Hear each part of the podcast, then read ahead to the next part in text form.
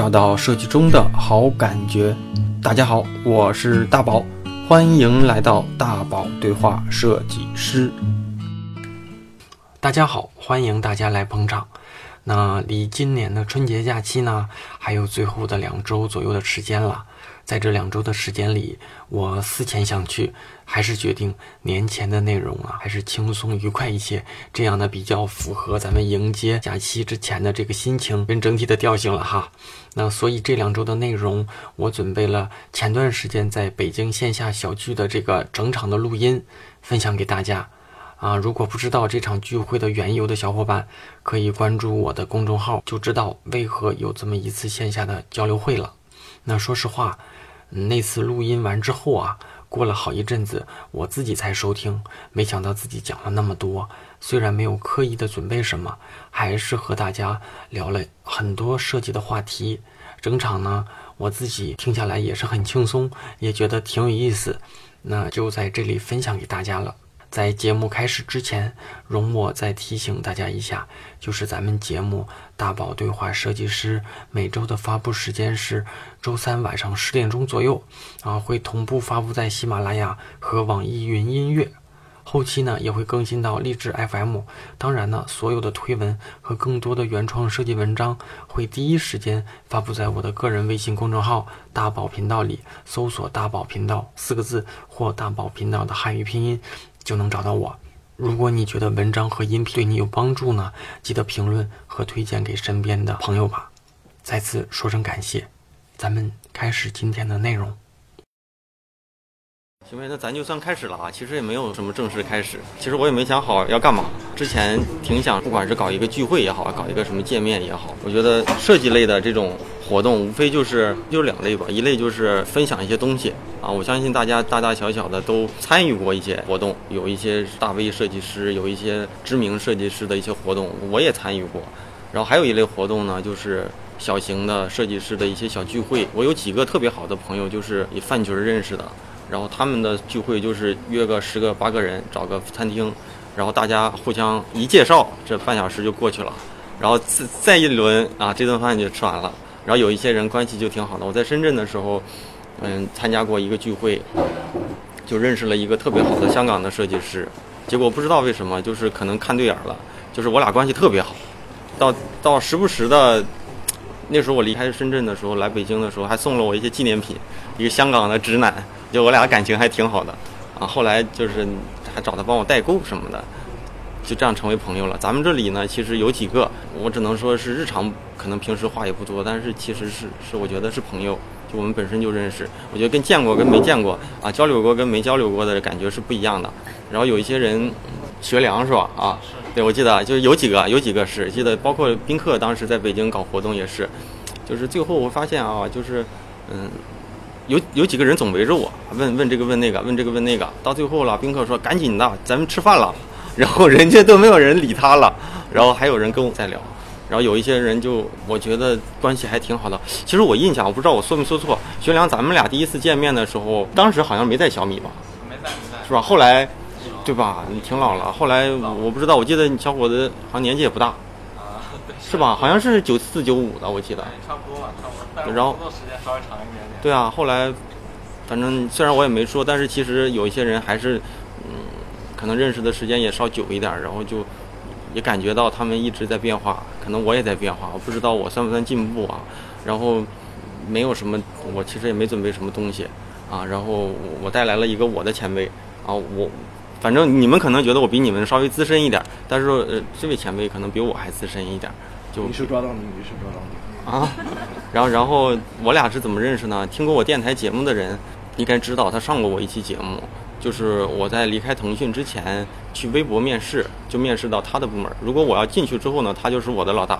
最后呢，我去了滴滴，结果跟他离离他有八百多米，我俩离得特别近，然后经常一起吃个饭。然后没想到面试我的人呢，后来跟我关系特别好，然后我俩离得还很近，就我俩那个我家的楼能看到他家的楼，就就反正就这么巧，就时不时的。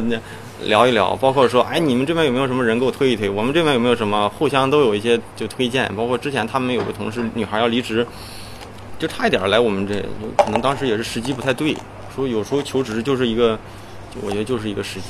我不知道这算是今年的年底还是，就还是说一八年的开始吧。其实我更觉得是像一个年底，啊，然后以后我不知道，我这边叫面对面第一期，有可能还有第二期，但其实这是第二期。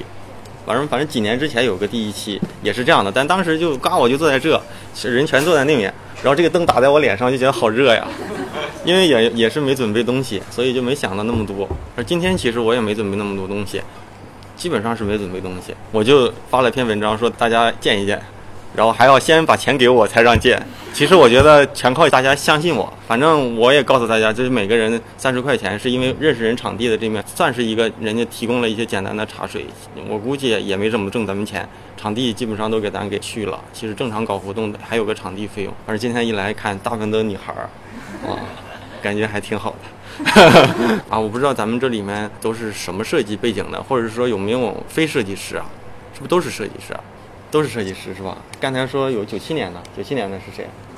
哇，九七年是大几？现在我招的实习生最小的是九六年的，九七年的是属属什么的？属牛的啊！这九七年属牛的，我天，真真小。现在是在北京上学，怎么考虑到了今天来参加这个呢？学的是什么？那想做什么？我找实习生啊。那你准备准备呗。那我们就找大三的，你明年大四是不是？对啊，对啊，真真找实习生，真找实习生。我这边这边身边有有三个实习生手下，啊，然后要求挺高的，要求挺高的，啊，希望你你能你能来，啊，然后你说现在我们那个大群啊，就是我自己还有一个群，这里面有人在群，有人不在群，嗯，其实世界就这么小。我现在有一个同事，就是我们群里的粉丝，还真就是我来的时候直接说：“宝哥，我我我是你粉丝。”然后，然后最后就真来了，弄到我他现在坐在我旁边的旁边，然后我都不好意思白天在群里讲话，你知道吗？感觉我想把他给踢掉，好烦啊！那个人真的人厉害啊，人网易的一个小伙子，九一年的好像是，然后做产品的，人现在就在我旁边，时不时的问我：“宝哥，你那电台都什么时候录的？” 哪来的时间？心想完了就不能找身边这样的人，这样我以后不敢嘚瑟了啊！这就没办法。嗯，我再问问啊，咱们这里互联网公司设计师多，还是那种那种这种传统的平面啊，什么什么这种这种，都是互联网设计师吗？都是互联网设计师。你是什么？广告公司、设计公司，还是什么公司啊？啊，做什么？做创意。线下活动，啊，我就准备问题了。你们准备准备问题，现场解答。之前知道我在芬达上四十九块钱一个问题，五百块钱一个半小时。大家有没有准备问题？是这样的哈，我觉得我的背景有些人都知道，就是一半一半，就是一半的品牌设计从业经历，一半是互联网设计从业经历。然后现在互联网的这种工作里面，嗯。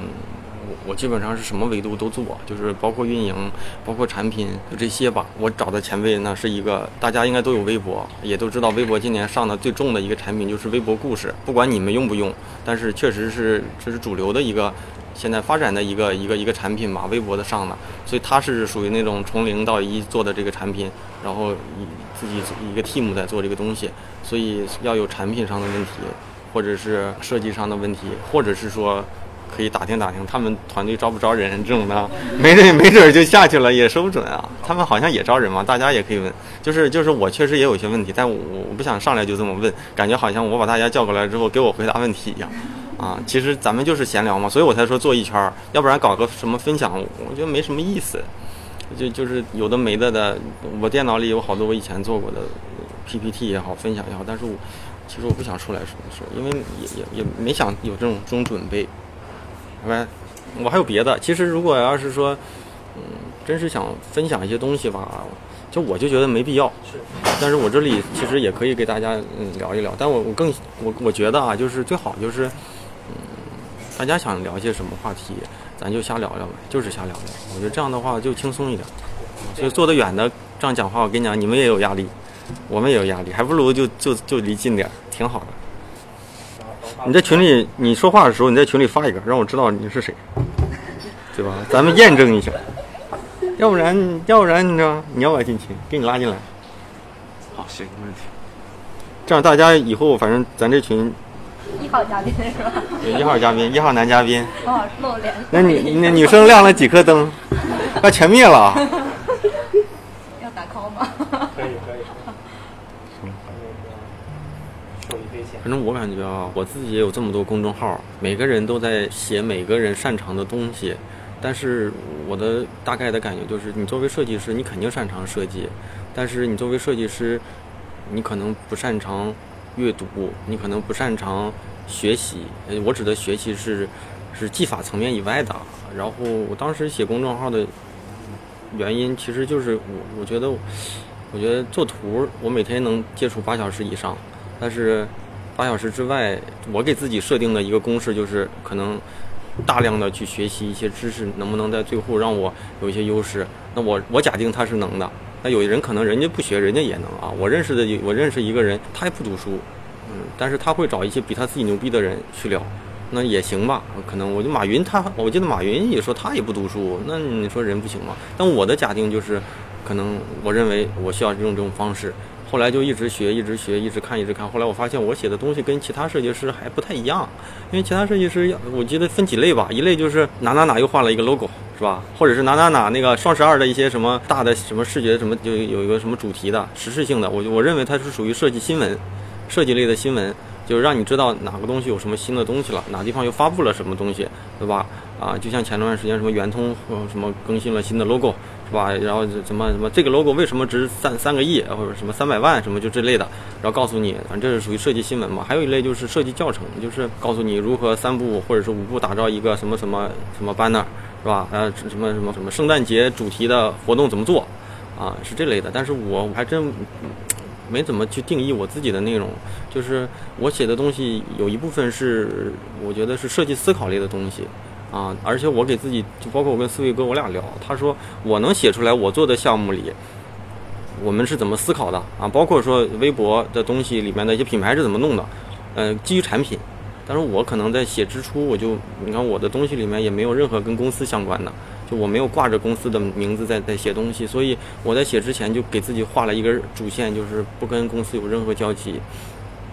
一是你跟公司有交集的东西，我没必要拿出来分享。我每天都去接触，没有交集的东西才会逼着我去想一些东西。我当时是都是出于自己这块来想，然后后来时间久了就变成小到我遇到一些困难的时候，我有什么样的感受，或者有什么方法。然后我遇到一些傻逼面试者的时候，我有什么一些感受。就像我前两天遇到一个超级傻逼的一个人，我操，真是奇葩！面试的时候，那个哥们儿火了。为什么呢？那哥们儿 太逗了，来了之后呢，给我讲给我讲一个一个 PPT 打开，叮当叮当一顿讲，讲完之后告诉我我的想法是什么，然后一个小样是什么，最后找了一些牛逼的是外包公司给他做成什么样，就是就有点像什么咱网上经常看的，如何画好一匹马，第一步画一个圈儿，第二步画一个圈儿，第三步完善一些细节，叭，第四步一匹特别牛逼的马就出来了，就是他给我看的就是啊，他提了一个什么概念。啊，这个概念就是什么？父亲，我们一般想起父亲都是怀旧的什么东西。我提的概念就是为什么父亲不能变老？什么要我们要陪着他一起什么慢慢变老？所以我画了一个小稿。那这个小稿就是一个在我们广告公司里，这就是就是一个一个草图啊。它这个草图可能就是那两个圈儿。然后第三步说，我们找了一个插画师给我完善了一下我的想法，那就变成了一个特别牛逼的稿。然后我就说，我说，我说我没好意思说，我说你。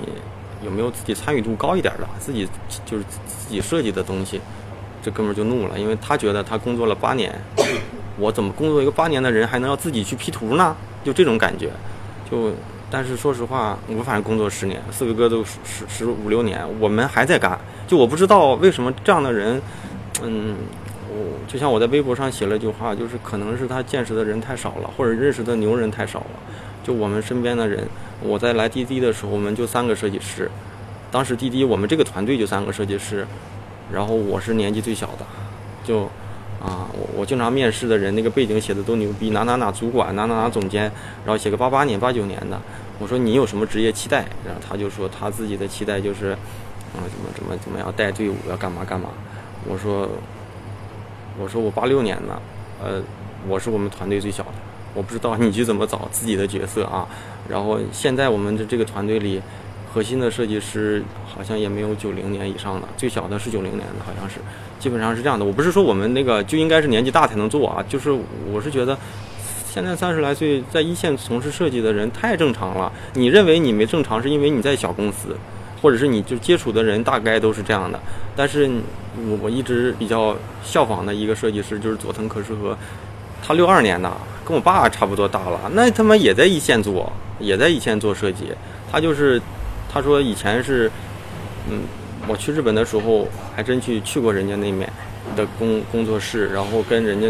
但是没见到这个人，但是他的设计师就是说佐藤克士和每天都要亲自参与，给我们做一些指导跟项目的修改。但我不相信一个五六十岁的人，中国的设计师还会这样。但是我觉得未来我们这代整长到五六十可能会这样。但现在什么样的启发都有，还有人在微博上叮当叮当给我问一堆问题，然后我看不懂，然后我就说我说你想让我回什么？然后那个叮当叮当又问了一句，然后我就看完我就没回。然后微博有个功能叫什么已读，这个功能挺烦的。然后他弄了个已读，你知道吗？然后他就他就我没回他，他就给我来了一句：“你知道已读未回是多么不礼貌吗？” 我操！那天早上我一早上起来，我还在洗洗脸，我就怒了，我哒哒哒哒说完之后给拉黑，哎，挺爽的。然后我以为他不关注我，他还关注我，关注我也拉黑了，拉黑好像看不了我的东西了吧？因为什么奇葩都有，我操！就语无伦次的在说东西。好像只能那我就得骂他了。去屏蔽某人，而不是你你把你把。那行啊，那我就再发一条，让他看到我还回不了我，这种感觉挺好。就是什么样的人都有，反正我觉得我这两，要不咱就继续吧，要不然我一扒我好像又扒远了。没没事。哎，咱们这里我问一个，咱这里都在公众号里都关注公众号了吧？关注不了公众号，回去我就记仇，我就拉黑了啊啊！那假如说啊，假如说你嗯，我可以问你一个问题，就是嗯。我相信咱们大家今天来的有几个人是有那么两三个吧？是第二天我因为我手机一到晚上差不多十一点左右就关网了，十一点前后吧。那天可能稍微晚一点，然后基本上都是当天发了文章，叮当叮当就加进来了。其实你看还而且我说这种话，可能你们见过我的人以后就不会有这种感觉。但是如果别人这样对我，我也觉得挺不爽的。就是我都会说你先发红包，我给你拉群。是吧？所以咱们我我认为大家还都是挺相信我的，所以大家基本上没怎么想看到文章，可能一股脑三五分钟或者十几分钟也就决定了吧，要不然晚了基本上就没了。第二天就有人就没了嘛。第二天就是我早上起来，当时有个五六个人五六个人吧，然后我就挑从上面的开始加，加进来之后，有的人直接钱打过来，就先挑钱打过来。对啊，要不然，因为因为是为什么呢？从我这边考虑就是，他打来钱了，我现在收完了。和和我说你给我发钱，然后我再给你拉群的感觉是不一样的，那感觉我在要要人家钱嘛，所以大家可能就马上就进来了，我反正觉得还是挺感动的啊。所以我不知道你们期待嗯自己有什么收获吧？是是希望说嗯我我能提供什么帮助，还是希望说大伙认识认识，没准后期。互相还没准有个什么工作上、职业上的推荐，因为可能我今年还真有这种意识，就是可能多少有一些象征性的收费，让大家对这个东西的重视程度会高一点。就是我自己有一个微信群，在咱们这里有在群里的，也有不在群里的。这个群是时不时的，其实现在不开放了，就是我哪天心情好，我就把你拉一个人进来，就拉两个人进来这样的。但是你们都不知道，可能有些人啊，那有些人已经在群里，然后你发现这个群在刚建的时候很活跃。然后我那个群里面有个很严肃的要求，就是不准发广告，就是不准发什么，哎，大家给我弄个什么领个券啊，什么点个赞啊这类的，是肯定不准发的，也不准发什么，就是像那种呃点个外卖之后丢进来之后，对吧？就这类的没有，所以要不就是正常说事儿，要不就是冷清。然后这个群我就发现一个很奇怪的问题，就是嗯，人一直也上不去，也掉不下来，就是每次就会时不时的有些人就离群了，就退群了。然后有人就会，我就会有有时候会拉两个进来，但大部分时候，嗯，我都不对外放，因为一一对外一放，马上就能到五百人，所以基本上都是在三百多人，现在一直是三百三十三人到三百三十四人之间，就是一直就是这进一个掉一个，进一个掉一个，就是这样的啊，是吧？你看咱有人有人在里面都知道，反正如果大家分享有用的文章是可以分的，然后有有时候有有些人公司自己公司招聘也是可以分的，然后你看啊，咱们这样的一个群里，我不知道啊，算是。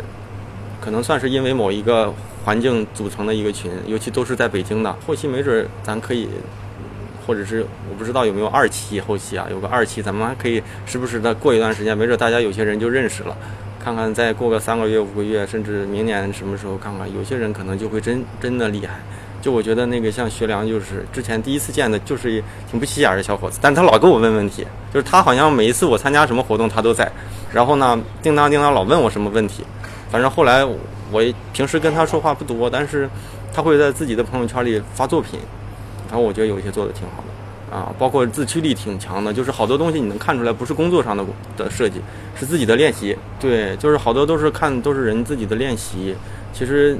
可以就类比类比，我相信，就努力就就肯定还会强。我觉得北京这城市是，我感觉是相对公平，啊不是绝对公平啊。相对公平就是你可能没有背景，但是你可能在某一个领域里有点小的比大部分人强，你可能可能就就会。我相信啊，就像我有个同学说了一点，就是在小城市呢，你会发现工作就两类，一类是国企铁饭碗，一类是销售。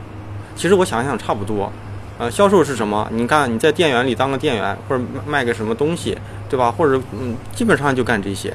那在北京，其实你看像罗振宇不就说嘛，说我一个说话的，我都没想到，意思就这几年下来，就是能做到这么大影响力。你说他他他意思说，如果我以前我离开央视，我基本上还养活不了我自己，但在北京其实是可以的。嗯，我觉得咱们大家可以在这个群，这个群反正就三十个人嘛啊，三十二个人，三十三个人。里面里面，我觉得大家也别往里拉人，我把这个群给封住。我我希望大家也别发广告。然后，如果要是都是在北京嘛，如果遇到想求职、想换工作或者有些什么意见，适当的咱们都可以，嗯，实质性一点，就别到时候就特别，也可以冷清，但是别成为一个啊，就是转发转发群或者什么什么群，这样的就不好了。啊，里面还有咱们这里还有一个有一个邻居，我们这个小女孩儿。就有一次，因为我有段时间就想清东西，我以前是喜欢送，但我发现只要我送这东西，什么东西呢？只要是免费的就有人要，但是你送的和你可能花个几十块钱就不一样。然后，然后我就当时有个滑板，我买完我就没玩过。后来我就说卖，我忘了卖多少钱了，几十块钱吧。结果我一看一问他，我说我说你在哪？他说他说他在回龙观。我说你在回龙观哪？他说我在回龙观哪？我我说我也在这。我说你在哪个小区？我在哪个小区？这一问我俩一个小区的。结果就在停车场地库里就见面了，就感觉这事件还挺巧的啊。那你们搬走了，你没搬走的话，挺有意思的。就包括我跟思维哥也是啊，就我俩在面试的时候，就聊着聊着，后来他就问我，他说你住哪？我说住这，我最近正在装修。他说，哎，你装修？哎，咱俩可以聊一聊。哎，你这地板在哪买的？然后我这什么窗帘在哪买的？后来聊着聊着，他说我也在装修。我说你在哪？我在哪？结果一问，我俩离得特别近。后来有段时间，那时候没买车，没买车的话，你想想，好歹人也是个，也是个 leader，经常他那个开着车来到我们公司给我送回去，我经常蹭他的车。现在因为就不怎么蹭了，但当时我经常蹭。然后我俩因为一路嘛，时不时的见一面，没想到就是通过一个面试认识了一个认识一个好朋友，所以有时候这这就是就挺就会就对吧？说说不定咱们这里没有，没准什么时候还有一个。进滴滴的，反正我估计有这种可时不时走动走动。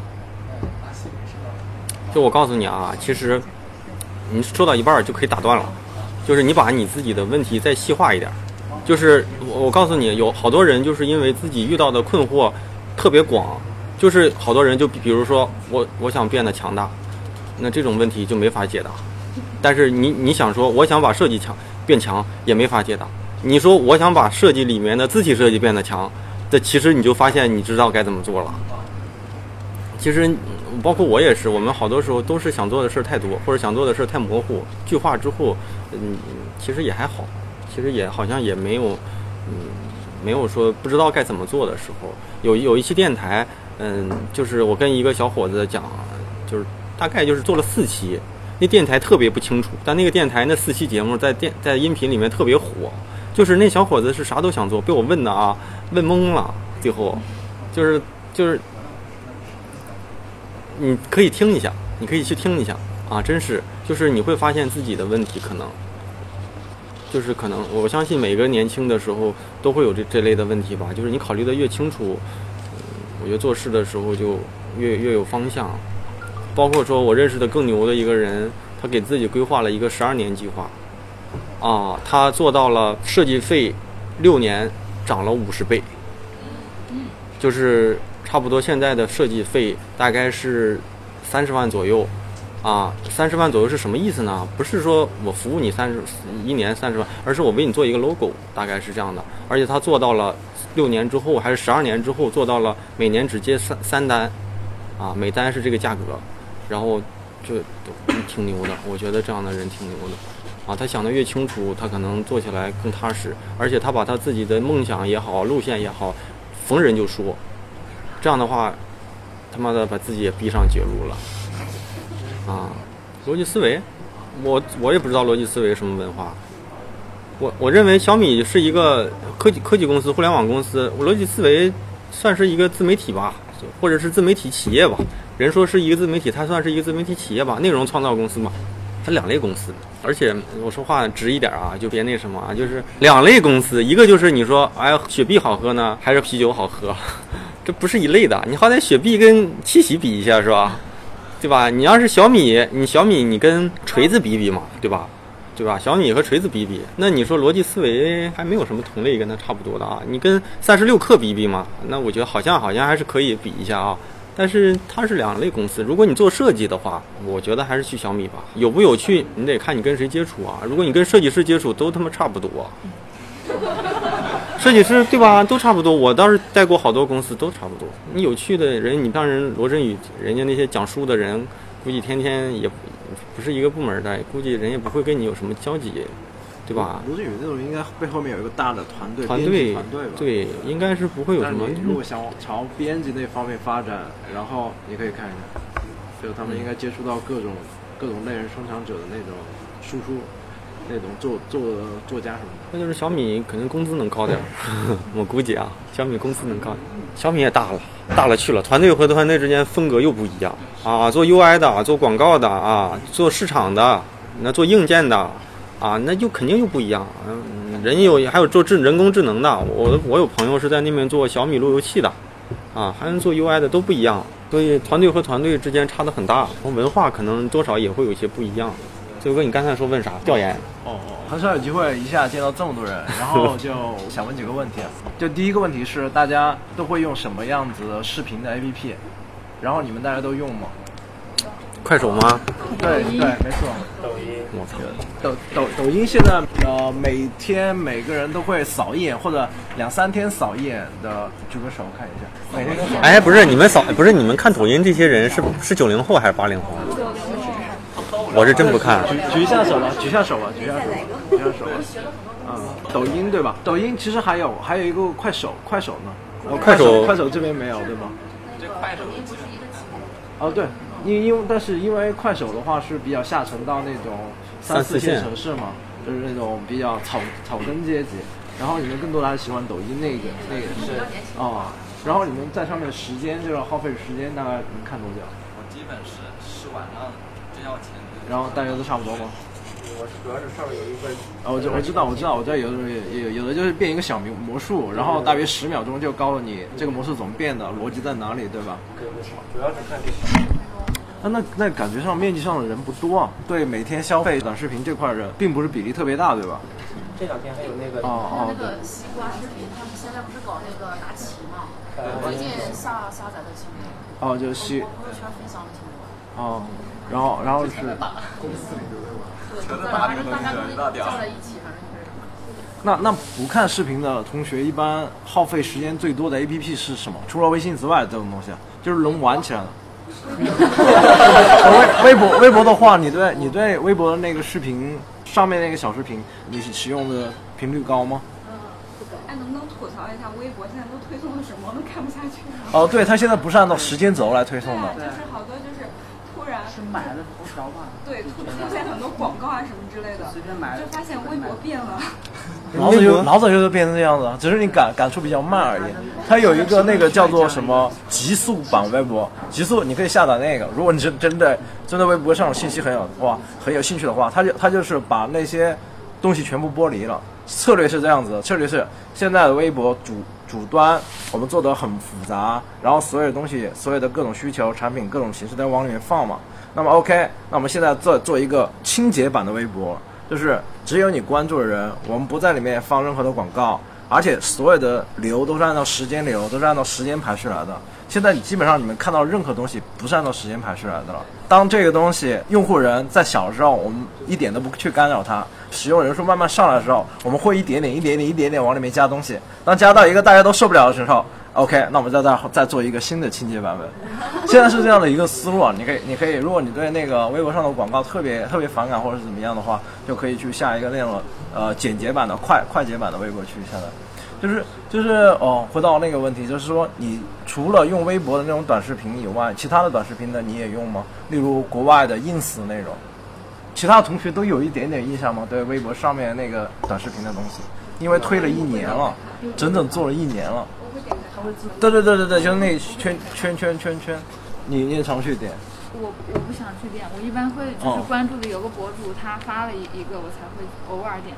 就他有一个很怪的地方，就是有的时候他可能正在搞那个小视频，你点击他头像就立马，其实我是想去看他资料的，嗯但是下一步就成了看他啊的。，对我也遇到过这种问题。就是好像那个就是有有发视频的时候，那个头像外面有一个小圈圈，这种操作细节的话，其实我倒不是特别想去抓。我想更多的就是说，你们觉得就是耗费在短视频上时间，相比较其他的几个竞品的话，就是对于你们吸引力，就是例如那个同学，他基本上每天都在看抖音嘛，就是自然而然的，因为抖音里面的话会更多的有年轻人的输出，微博的话更多的是说我们有大明星，我们有大 V，然后我们会去引导他输出。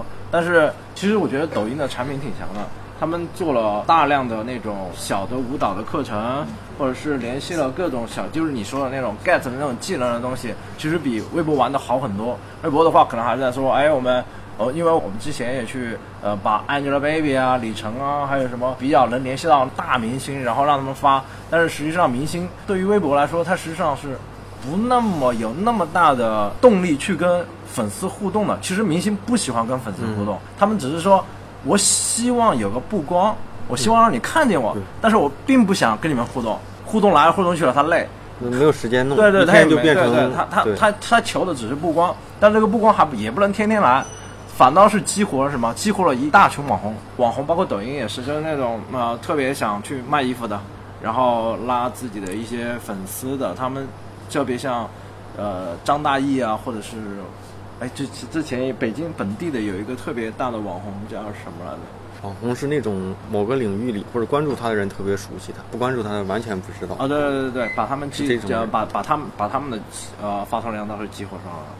我倒是我倒是像你说的，我现在手机里没有，我把所有的内容 APP 全删了。之前有网易新闻，还有知乎，还有今日头条，然后现在全让我删了。我现在手机还没什么好玩的，就是除了微信，剩下都是功能类的。我要需要用地图就用地图，需要买东西我就去上淘宝。所以，我之前朋友圈也不开，就是朋友圈我也不看。但是没有什么内容的时候，就朋友圈，反正就好像看了看了一下，因为之前他妈实在没有东西了，有时候，反正我现在就是，我觉得克制一点吧。但是我觉得我有一点不好，就流行的东西可能没那么敏感，就我可能固执，我认为这东西你们才看，我不看。但好多时候其实我应该也去看，但是吧，现在这么久了下来，我感觉我在手机上花的时间就也没有那么多。就我手机也是静音的，我手机基本上是静音的，所以早上他给我发发发，我也没听着。我操，看着的时候都挺晚了。啊手机静音，反正没什么大事儿的时候，一般不太会有什么影响，除非有快递。一般我知道我这两天要收什么快递的时候，我才会会那个什么。大家可以试试，其实不用手机死不了，少不了啥东西。其实时不时的控制控制也挺好的。你没有微信，你也也没有什么。啊，在公司里，在企业里也是，你总觉得某个人特别牛，这公司没了他了，就怎么怎么样。但是乔布斯没了之后，股价，苹果的股价不也是一直在涨吗？都一样，我觉得有可能乔布斯在了，也就这样。反正最近也是感触挺多的，我不知道大家在职业上有没有那种焦虑感，或者是说那种焦虑感是怎么出来的？我的话可能焦虑感更严重一点吧。嗯，我是那个八八六年的，跟我一般大。嗯，一般大。然后关注大宝的话，其实是在二零。我的话，其实呃，准确来讲，我现在并不是做设计的一个工作，但是我做的是属于设计创作的培训。目前我们是做一家互联网行业的，就属于呃腾讯课堂里面的一家在线培训机构。嗯 然后我今天过来过来的一个目的就是。腾讯课堂，腾讯课堂，腾讯有两个，就是属于那种就类似于网易云课堂这种的嘛。对对。呃，有一个是北京的，有一个是深圳那边的 SNG 的，有一个是 OMG，我就我不知道你这个是不是。我这个是做深圳那边的，不是做那个，是腾腾讯课堂。呃，主要是它那边大概有十大类吧。嗯，呃，有 IT 呀，什么呃，什么什么公务啊，考英语啊，然后我们是做设计创作的，嗯，这一块。能给我推个大 V 不？我也开个课，让我也挣点。天天的，我的一个目的吧。天天他妈的写东西也不挣钱。我非常高兴跟你合作。呃，我们家机构叫，目前是属于设计类的头目机构吧。呃，也是属于腾讯课堂的一个重点的一个扶持机构。嗯。呃，我。目前的话，其实是属于公司的一个创始人，算是合伙人。呃，最开始的时候，我们公司是三年了。最开始我是从讲师，以前我是做平面设计，等于后来是转型了，主要是做线下。后来做的讲师，但是做到去去年，等于是二二零一六、二零一七年初的时候这样子的。一年的时候，然后我们公司里面改革，就是我们所有的讲师，我们都要升级为 C C 广告公司总监这种级别的。然后我天，门槛还挺高。呃，十四年还好，后来改了那一期以后，我们就是年初的时候就招那种总监级的。后来我就不再从事讲师了，可能就会被淘汰掉。但是我在之前的时候就一直关注关注你那个你那个微信公众号，因为我很喜欢你那个叫读设计。啊，就是跟其他的平台来讲的话，刚刚你提到的有很多是教程啊，然后一些什么分享，但是我更更喜欢读，可能跟我自己喜欢读书比较有关系。然后我会最疯狂的时候就是你写什么东西，我会抄到本子上，然后明天讲课的时候去讲给我的 学员。哎呀，真的。然后其实这个是怎么等于等于，所以会，当然我被淘汰下来是很正常的，所以嗯就觉得。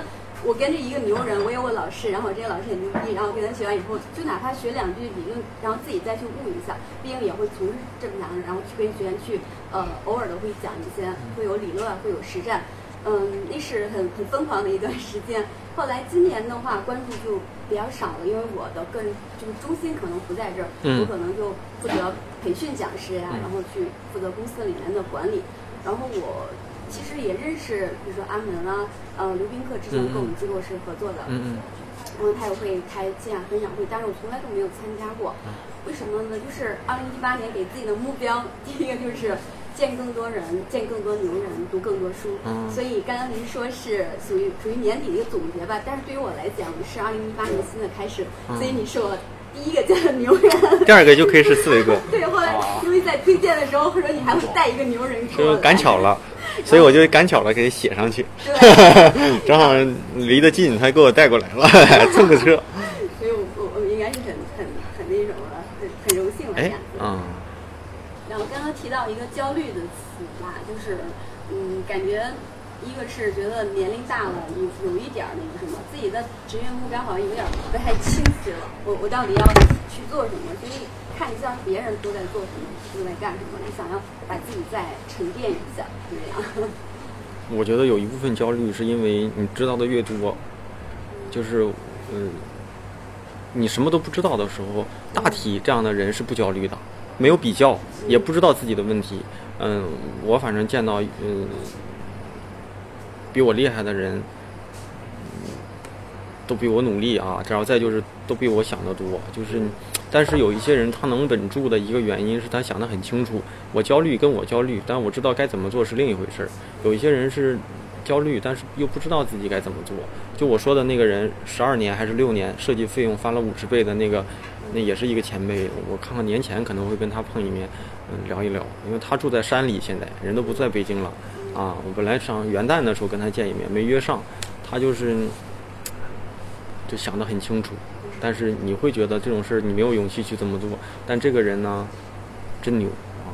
就就我见到的一个个体，他是属于一个个体，他的目标不是说，呃，要多要成就多大的事业，而是我能走得多深啊！他是这样的一个人，然后希望回头跟他有收获，然后会分享出来。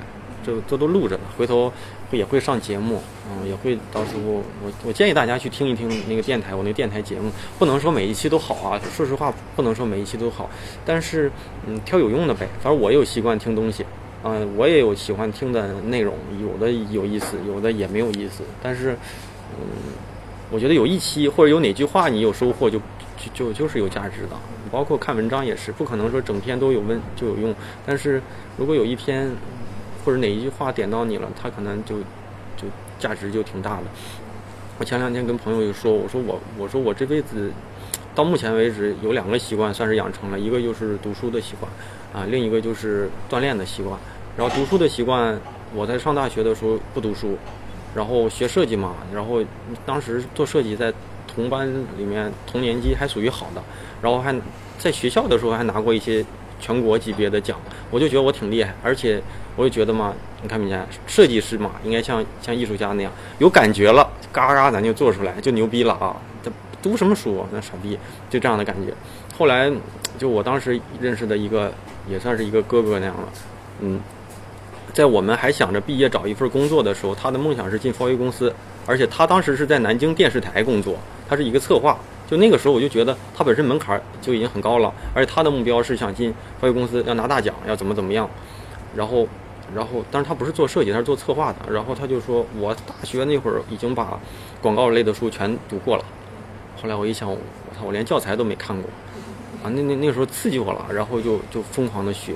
然后前两天我在看书的时候，我发现我家里跟营销类的书，就是定位系列，我我我有三本。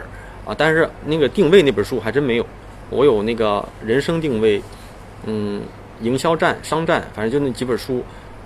为什么没买定位？是因为我后来在大学读的都读过了。我我可以自豪点说，我在大学前前后后把学校图书馆可读的书也都读完了。所以好多你们看到的现在看的书都是我我大学看的书，而且我都毕业十年了。所以有时候说句不好听的。你撵不上我，因为你在读，我也在读。你读的那些是我早些年就就就像当年百度最牛的时候，我们那个老大就说，为什么百度的搜索我们都干不过？因为他有一个所谓的一个资源库，你没有。你去建立它的时候，人家也在建立，人家的资源、人家的体系比你强，你撵了他五年，人家就往前再弄了五年。所以你在这个体系下，你是你是你是你是干不过人家的，啊，除非就是我反正一周读一本，如果你能一周读两本，那你能撵上，再撵几年吧，能撵上，肯定是这样的。反正我觉得这两年就把这个读书习惯养成了，我也没觉得这是个任务，啊，只不过现在有时候，嗯，上班开开车就路上的时间少一点，以以前都在地铁里看，啊，一周就能就能看完一本，然后有用的书我会摘出一部分，要不就写写到文章里，要不就自己记下来，我认为有用的，我也认为读书对我影响还挺大的，反正这个就跟我可能就跟我吃饭一样，想起来我就看看。今天上午我还翻了一些，大家如果要是不知道该读什么，就我我还时不时推荐一些书嘛，大家可以挑一些自己认为有用的，先挑自己感兴趣和有用的再看，再去扩自己的量。嗯。大家现在要去做一个产产品定一个方向的话，基本上现在没有没有竞品的产品，你明白这个意思吧？就是说。不管你现在去做任何的产品，特别是大公司的一些，可能到一些战略层面上的一些布局什么的，所有的东西都是有完整的竞品和竞品分析和形态分析的，就是包括他们的受众，然后样式，然后呃受包包括他们受众样式，然后产品结构，然后这些东西都比较的。比较的已经定型了，就例如我们现在做做的那个 story 那个东西，说白了，第一版可能没上线的时候，我们把 ins 上的东西都抄了一遍，然后抄完了以后，这个东西肯定不能就拿出来给大家用嘛，那么就会当我们抄完了以后，这个东西是 work 的，然后我们再把我们有的东西，或者是我们再往里面想加的东西，或者是再从其他的 app，或者是有特点上的东西，我们一点点搬。然后就这样子去一步一步进化，然后去走出来。如果说你是说我们设计上有绝对话语权的这是什么东西，就是品牌 logo，然后以及一系列的品牌的一些策划的东西会会比较比较有设计的发发音在里面。但是如果你要说一个产品从无到有的东西，就现在而言，我觉得呃没戏。不不不是不是你想象的说，哎，我现在要做一个什么东西，你你设计就咚咚咚的，然后给我录一把新的东西吧。其实没有，现在如果你要做电商的话，就真的没毛病了。你把淘宝、京东看一遍，就是那些流程都已经很完善、很完整了。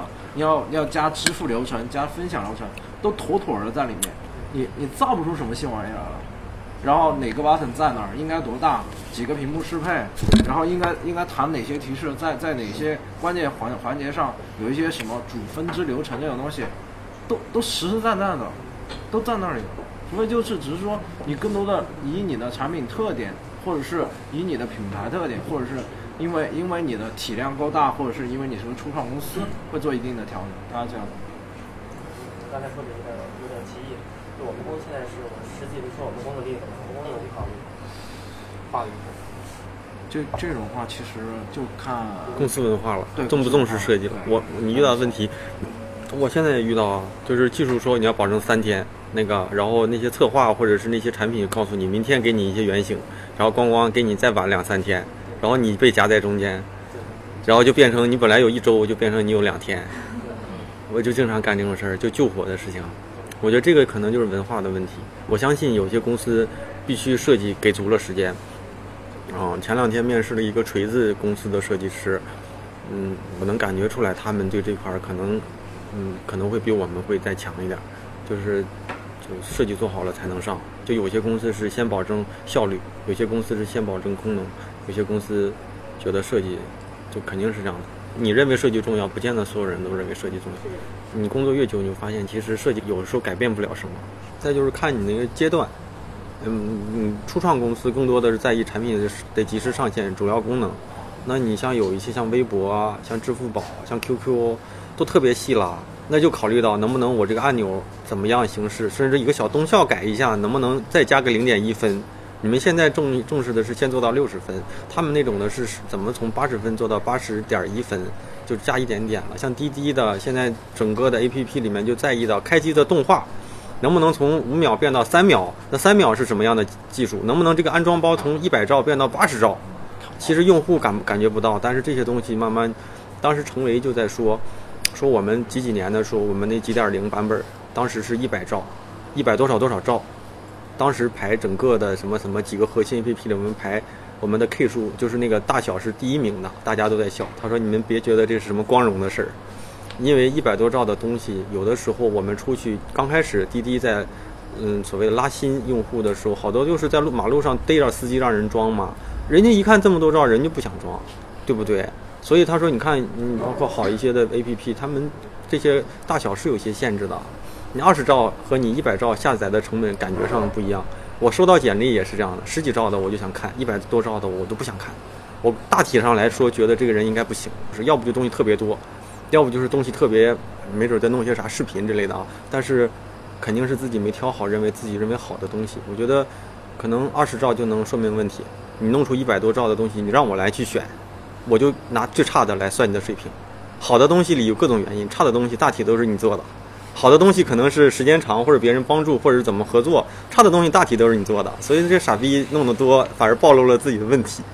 所以一百多兆的我还见过四百多兆的，那我都不看。我操，我下个电影啊，在这儿，公司又不让用迅雷，然后你用苹果下载，大家都知道那个嘎浏览器下载嘛，那你中间你对不对？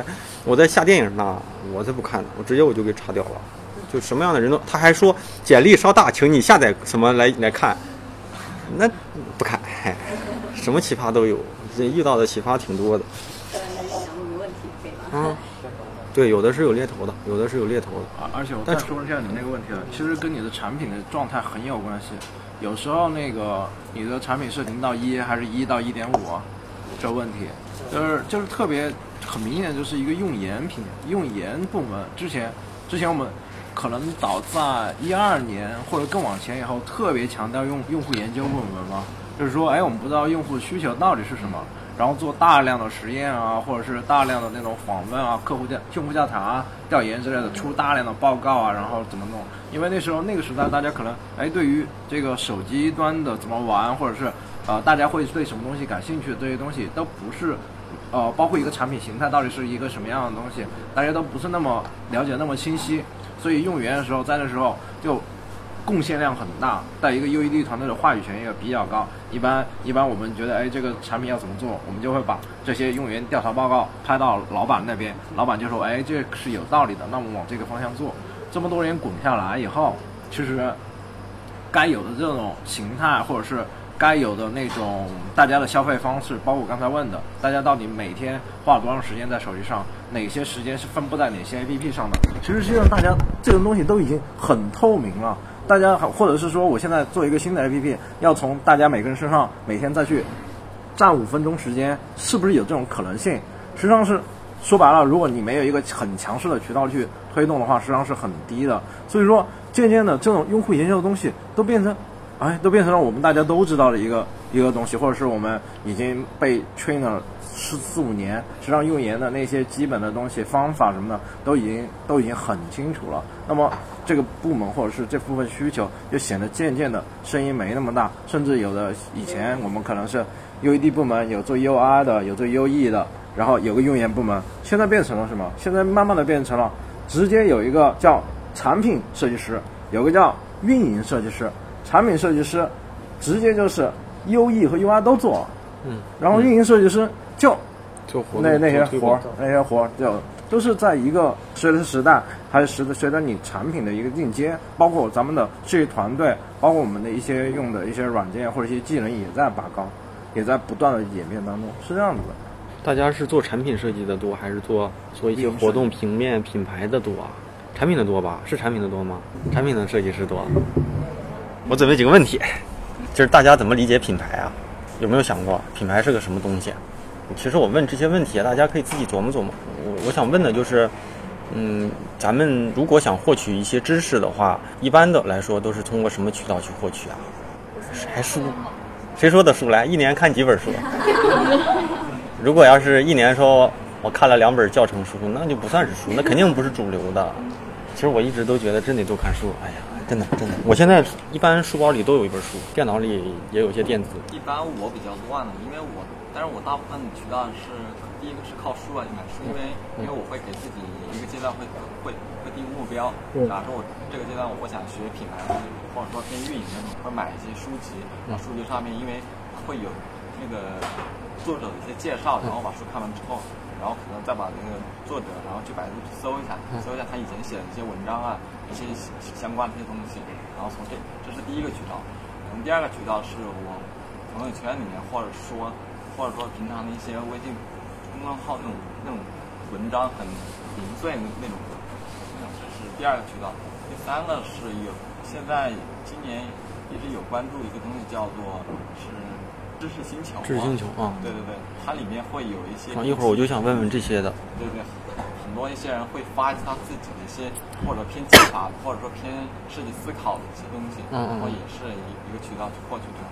然后可能第四个可能是跟平常跟同事交流啊，或者说公司的一些各种各样的一些分享。啊，内部的啊，对内部资源的东西。可能会偏这几个渠道多一点，但是我目前就是最重要的就是还是偏书籍。或者去搜那个作者，因为像我最近我喜欢一个日本的一个设计师叫高桥少兰，我会去搜集他一些呃自己写的文章，或者说别人呃翻译过来，或者说去买他的书籍。嗯嗯嗯。其实要想系统化的学习，我的感觉是某个阶段只研究一个类型，什么意思呢？就是如果我这个阶段我就想研究 logo 吧，那我就可能这个阶段我突击性的我看它个五六本 logo 方面的东西，然后我做它。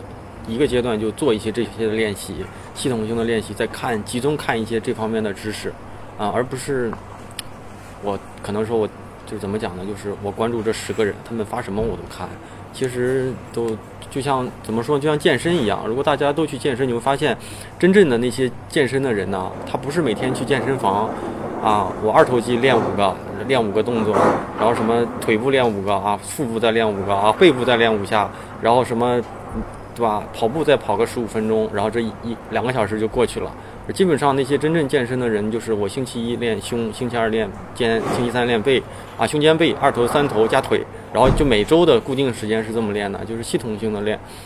嗯，就是一般新手都不会，新手就是啊这个动作我喜欢，咣咣练它个十几下，哎，那个动作我也要练练。结果时间总和是一样的，但是效果就不好。大家肯定都订了一些公众号啊，有没有知不知道公众号订阅的上限是多少？好像是两千个。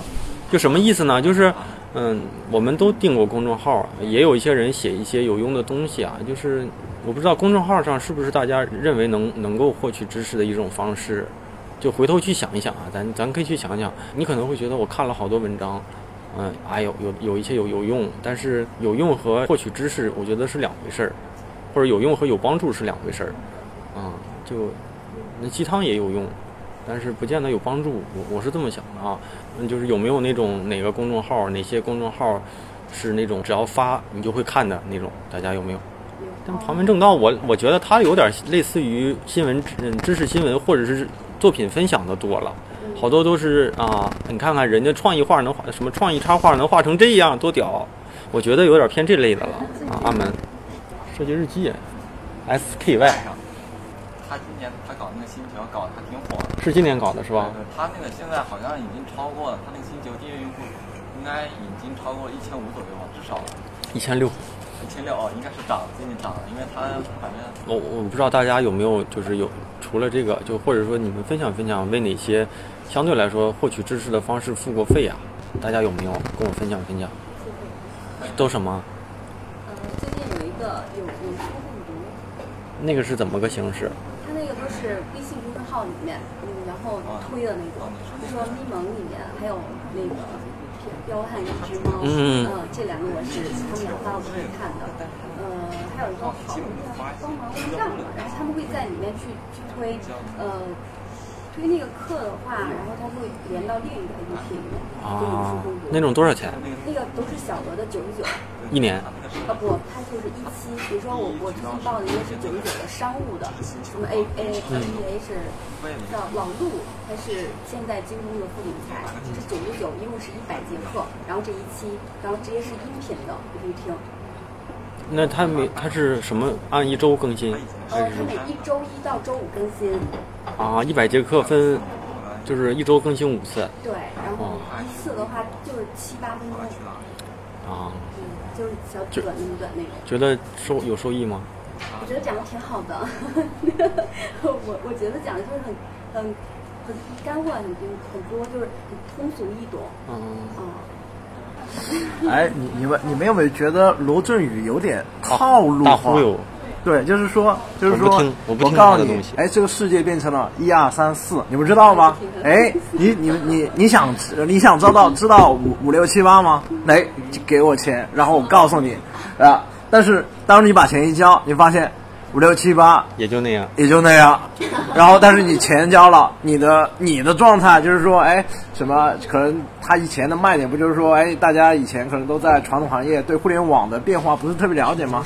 但是。你知道互联网变行业变化了，你又怎么样？你对于你的生活好像还是那样子，对，他好像就就不是有人在喷他吗？之前那篇文章，我觉得还挺有意思的。是不太接受他。我我之我之前就在买上面买了一个，好我都忘了名字了，一百九十九的一个人的有声有声读物，然后是一个在国外的一。逻辑思维得道上的那个叫什么？精英日课。哦，对对对，好像是对。呃，万维钢。哦，对对对，听着听着，刚开始哎还听一下，嗯，后面就挑那种播放数特别高的，然后听一下。后来就啊，好吧，就那样，就懒得听了。对。不是，我再问一个啊，大家觉得花出去的钱最后就是收益等价吗？就是什么意思呢？就是你觉得最后花出钱值不值？或者是说这个期到期之后，你还会愿意继续花钱再继续订阅吗？如果不订阅，其实大部分来说是不值的嘛，对不对？如果你认为值，你肯定还会继续花。我的感觉啊，所以我不知道你们会觉得你花出去的钱最后有没有等价的收获。嗯，有一段时间得道上有个每天听本书嘛，然后他好像是一块钱要让你听七天。我当然我倒没弄他那个什么三百多块钱包年啊，然后我就花一块钱让我听七天，但是我也不是那么听法，我是光下了好多，下了能有个几十个吧。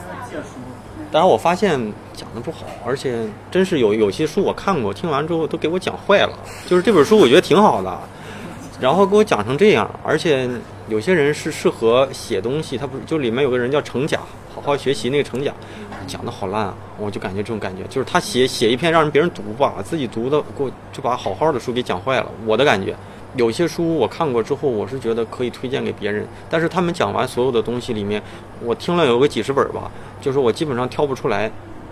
有些书就是我相信里面有好书，但是怎么他讲完之后挑不出来哪本是我想买下来再读？我觉得这就是问题。按理说它的作用应该是读完之后，你突然觉得这本书很好，你想系统性的再看看，但是我基本上挑不出来，所以我我不知道那个东西到底有什么用。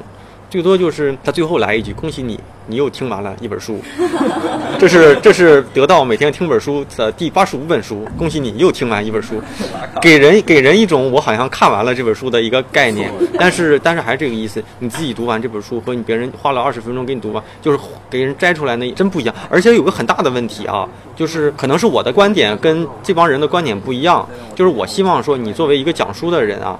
你别有任何自己的观念夹杂进去，也别去给我结合什么东西。书里面的东西你就给我真实的说。就是那本书是，假如说创新者的窘境，那他说的是八十年代的什么那些大企业，有些怎么死掉了，有些没死掉。但是呢，作者为了把自己的这种能力给融进去，就告诉你，你看，就比如现在的什么小米，就比如现在的谁谁谁，我不想听这些，哦，这些好烦啊！就是这东西，我认为不客观。你客观的东西就是人家讲什么你就告诉我是什么。我也分享过一些我认为好的书或者干嘛的，我就基本上是书里是什么观点就是观点。我作为一个传播者，而不是一个就融了一些我的东西，把我的东西给弄进去来证明我有多有看法，那就不是在听本书。但是这个听本书里面有好多都是这样的。然后听完之后，看还是不看呢？就这种感觉，看还是不看呢？就包括说那个查理芒格《穷查理宝典》那本书多好啊！然后他讲完之后。我估计没看过的人听完也不会想去看，就这种感觉。但那本书真牛逼，但那本书你不能买得到他出的那版，他出的那个所谓的精装版，读完之后就真是弄坏了。所以也不能听他忽悠，罗振宇一顿忽悠，告诉你老版的那个思维逻辑不对，我们弄了一个更容易阅读的方式的一个版本，结果我反正读完之后，我觉得给给弄坏了。最近买买了一个一千多的课程。是什么？是什么课？网易那个网易课堂。啊，网易云课堂。对，然后我觉得他就是学完之后，就是我觉得他就是给你一些很细碎的指点，就是我学不到那个思维体系。不是，他是有现成的课放在那。对。还是布置好的网易。对对。然后，然后我们群里就反抗了。那里面是网易的人做的内容，还是第三方？就他们推了一个叫微微专业，嗯，就把很多个课程集在一起，然后一个很长期的课程。但它很碎，它就是把课程拼在一起，它并没有从体系上去把它融在一起。但是那你为什么决定要买？因为一开始我不知道呀。那你没有他没有介绍吗？他有，但是他介绍的是以体系的逻辑来讲的，但是你进去之后发现那课程其实不是。他没有试听的那种几个课给你放出来让你听听吗？他是专门录了一个视频让你试。那个不是录播的。就是线上辅导，就是十年后再辅导你。那怎么办？那现在能退吗？还是怎么弄？都都在群里说要退，就不让退了。开课了真的。哎呀，我就是我我我可以说一下，如果大学生比较多的话，因为我们是做那个培训机构的嘛，都可以帮你参考一下。如果你有这方面，我觉得在一定阶段你会有这这方面学习需求，职业这块你需要不断提升。比如说之前其实我我个人的话，就阿门所有的课程都会去报，阿门推荐什么我就去报什么，我都都给他报了。但是其实你学完以后，你如何去甄甄别一个？他阿门那边的课程不是说去喷他怎样，就是他没有一个试听，然后让你会有一个去。直接能看得出来，你就会看别人能学的怎么样，你看到一个大体的一个框架。而现在就刚刚提到的网易云课堂，它的一个模式就是，因为它现在要求我们机构去入驻，它是不做直播，它是提前把内容让你第三方录制出来。比如说我们最近去录制的是 logo 品牌设计的内容，然后它它会去录录制，然后比如说呃一节课的大概我们需要讲一个可能需要一个一个小时，它会给你拆分成。拆分成十个、六个，然后十分钟的内容，它一个一个去给你拆分。然后这个的话，就是你买完以后，它没有更新了，基本上它已经提前录制了。有很多的，就是如果它着急上架的话，其实这个内容已经很久了。我觉得知识它有很多，就是尤其是两个设计，它是不断发展变化的。所以你你买的东西有可能会遇到就是沉淀的东西。然 后相比来讲，就是。腾讯课堂这边，我们就是做的直播课。直播课它的一个好处就是，你可以体验老师的教学风格，很直观。然后它有一个内容，就是我们这边提供的话，内容就是更新的。然后它会有一个比较好的，所以就是你可以去呃对比看一下。就直播互动课的话，就可能固定的时间点，就比较拴人了。就比如说晚上八点到十点，你必须过来听直播呀，可能会需要一点。但是那个就是录屏，其实买完以后你根本不会看，就像我们也会买很多音频，其实就头两节课听，以后不会。是吧？哎，不是这种的能看见人吗？这个看不见，主要是声音。对，主要是声音。然后他会啊，还有作业，主要是靠自己自己。哎，我我问一下啊，就是其实大家呃，反正这些问题可能你们根本都没考虑过，但是就我想说的是，对照你们现在的花过的钱买过的东西来比较啊，你们更喜欢那种扩散型知识呢，还是专业型知识？类似于啊，我认为每天听本书就属于扩散型的，就是你知识点开点眼界。然后，然后垂直型的可能就是打比方啊，或者学个什么平面，这种就属于垂直类的啊。就我不知道大家喜欢哪类的。就像打个比方，什么精英日课这种的，我认为就是扩散类的、发散类的，因为，因为他就什么都讲，他不是围绕着一个点就死死讲，可以这样的。我觉得我以前写的东西偏扩散一点，就是每个时期不一样嘛，就是这个阶段。我我赶上了哪些想法就写了，其实就想到什么写什么。我不知道人家那种每天都能写出来东西的人有多牛。我基本上去年或者是大部分时间都是每周写一篇。后来做电台之后就故意的，因为什么呢？想写书嘛，就想留点东西放到那里面。因为你想写的东西一周一周都给用完了，就子弹都用完了，打不出去了。一回头就这种感觉。然后。我的状态就是每周一的晚上十点钟发完之后呢，星期二，哎呀，终于发完了，这这周的任务完成了。懒一天，星期三再懒一天，星期四我操，是不是该写了？写什么？我不知道啊。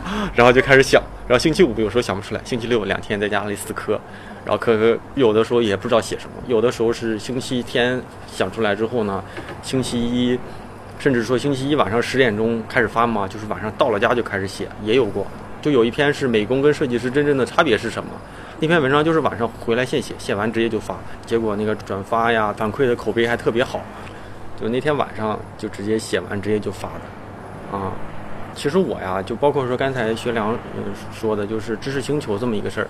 其实，嗯，有一天我就在想，如果具象到每个领域，就是设计特别细分的一个领域里面。我有没有能耐？我有没有一个方向是可以驾驭的？刚才我不是说怎么理解品牌？嗯，我相信你们有一些人说不出来的一个原因是，你们的沉淀还没有到达那个那个时候，或者是你们做的工作里面不需要你们去想这些。但是我认为，可能品牌是一个特别重要的东西，即便它是虚的啊，可能是你们认为它是一个看不见摸不着的东西，嗯，或者说你看用户体验多牛逼。我这边做了一个什么动效，就能缓解别人在等待的时候的焦虑啊，或者是说我这边做了一个什么动画，或者是做了一个什么二合一的一个合并，就能让转化提了多少，这是看得见摸得着的。但是我想说，品牌是既然它没有，但是如果你是一个苹果的设计师，你即便刚加盟苹果，你一进到苹果的设计团队里，让你做海报也好，让你做 APP 也好，我们都会有一个意识形态上的统一，认为苹果是那样的。那这是品牌，我认为这是它厉害的地方，或者说我认为像无印良品也是，我们即便没做过它的东西，但是让你去做，你会想到无印良品应该是这样的，肯定不是可口可乐那样子。那这是品牌。然后我我那天晚上我就弄了一个思维脑图，我就说如果要是让我来谈品牌，我能谈出什么东西？我一列，我操，我列出来了，差不多能有个就列出来一个大纲，我觉得这都可以写本书了啊。然后我记得咱们有我那个微信群里面有一个小伙子就说。宝哥，你你是不是可以也弄一个什么知识星球这样的东西？然后我就在想吧，嗯，如果我垂直的去讲品牌也好，或者是说，呃，品牌思维能在设计上给你解决某类问题的话，是不是？我不知道是不是有用，是不是会对大家能有一些帮助？我想接下来可能会做一些这方面的。尝试怎么说呢？就如果要是说大家有兴趣，或者说那篇真正介绍我要做什么的文章我还没写啊，到时候大家也可以看看。也可能，我我觉得也可能，嗯，某个阶段是你需要的，那我我可能会就真正的啊，可能会把品牌思维的东西，看看怎么跟设计师，甚至说怎么用到你的日常设计当中去啊，这是我想做的事情。啊，我肯定不做那种类似于教程的类的东西，啊，这种东西我我不想去做啊，可能是，嗯。知识类的文章可能会找一些某个领域比较牛的这种嘉宾，这种付费内容里面可以寻求帮助啊。再就是说结识人脉，我不知道这些东西大家对哪个东西最感兴趣。就是说，如果你进入到我的这个这个星球里吧，是对专业知识啊，包括说来的嘉宾包括说是不是能够让我给你寻求一些建议啊，或者是说，或者说一些人脉吧。我不知道大家对这些哪些东西是最感兴趣的。其实有一些人，我不知道你们知不知道在行或者是芬达。其实无论是在行还是芬达，芬达之前刚火的时候，我就每天晚上就给人答题。记不记得当时是一分钟音频就得答出来？我我不知道大家对哪个维度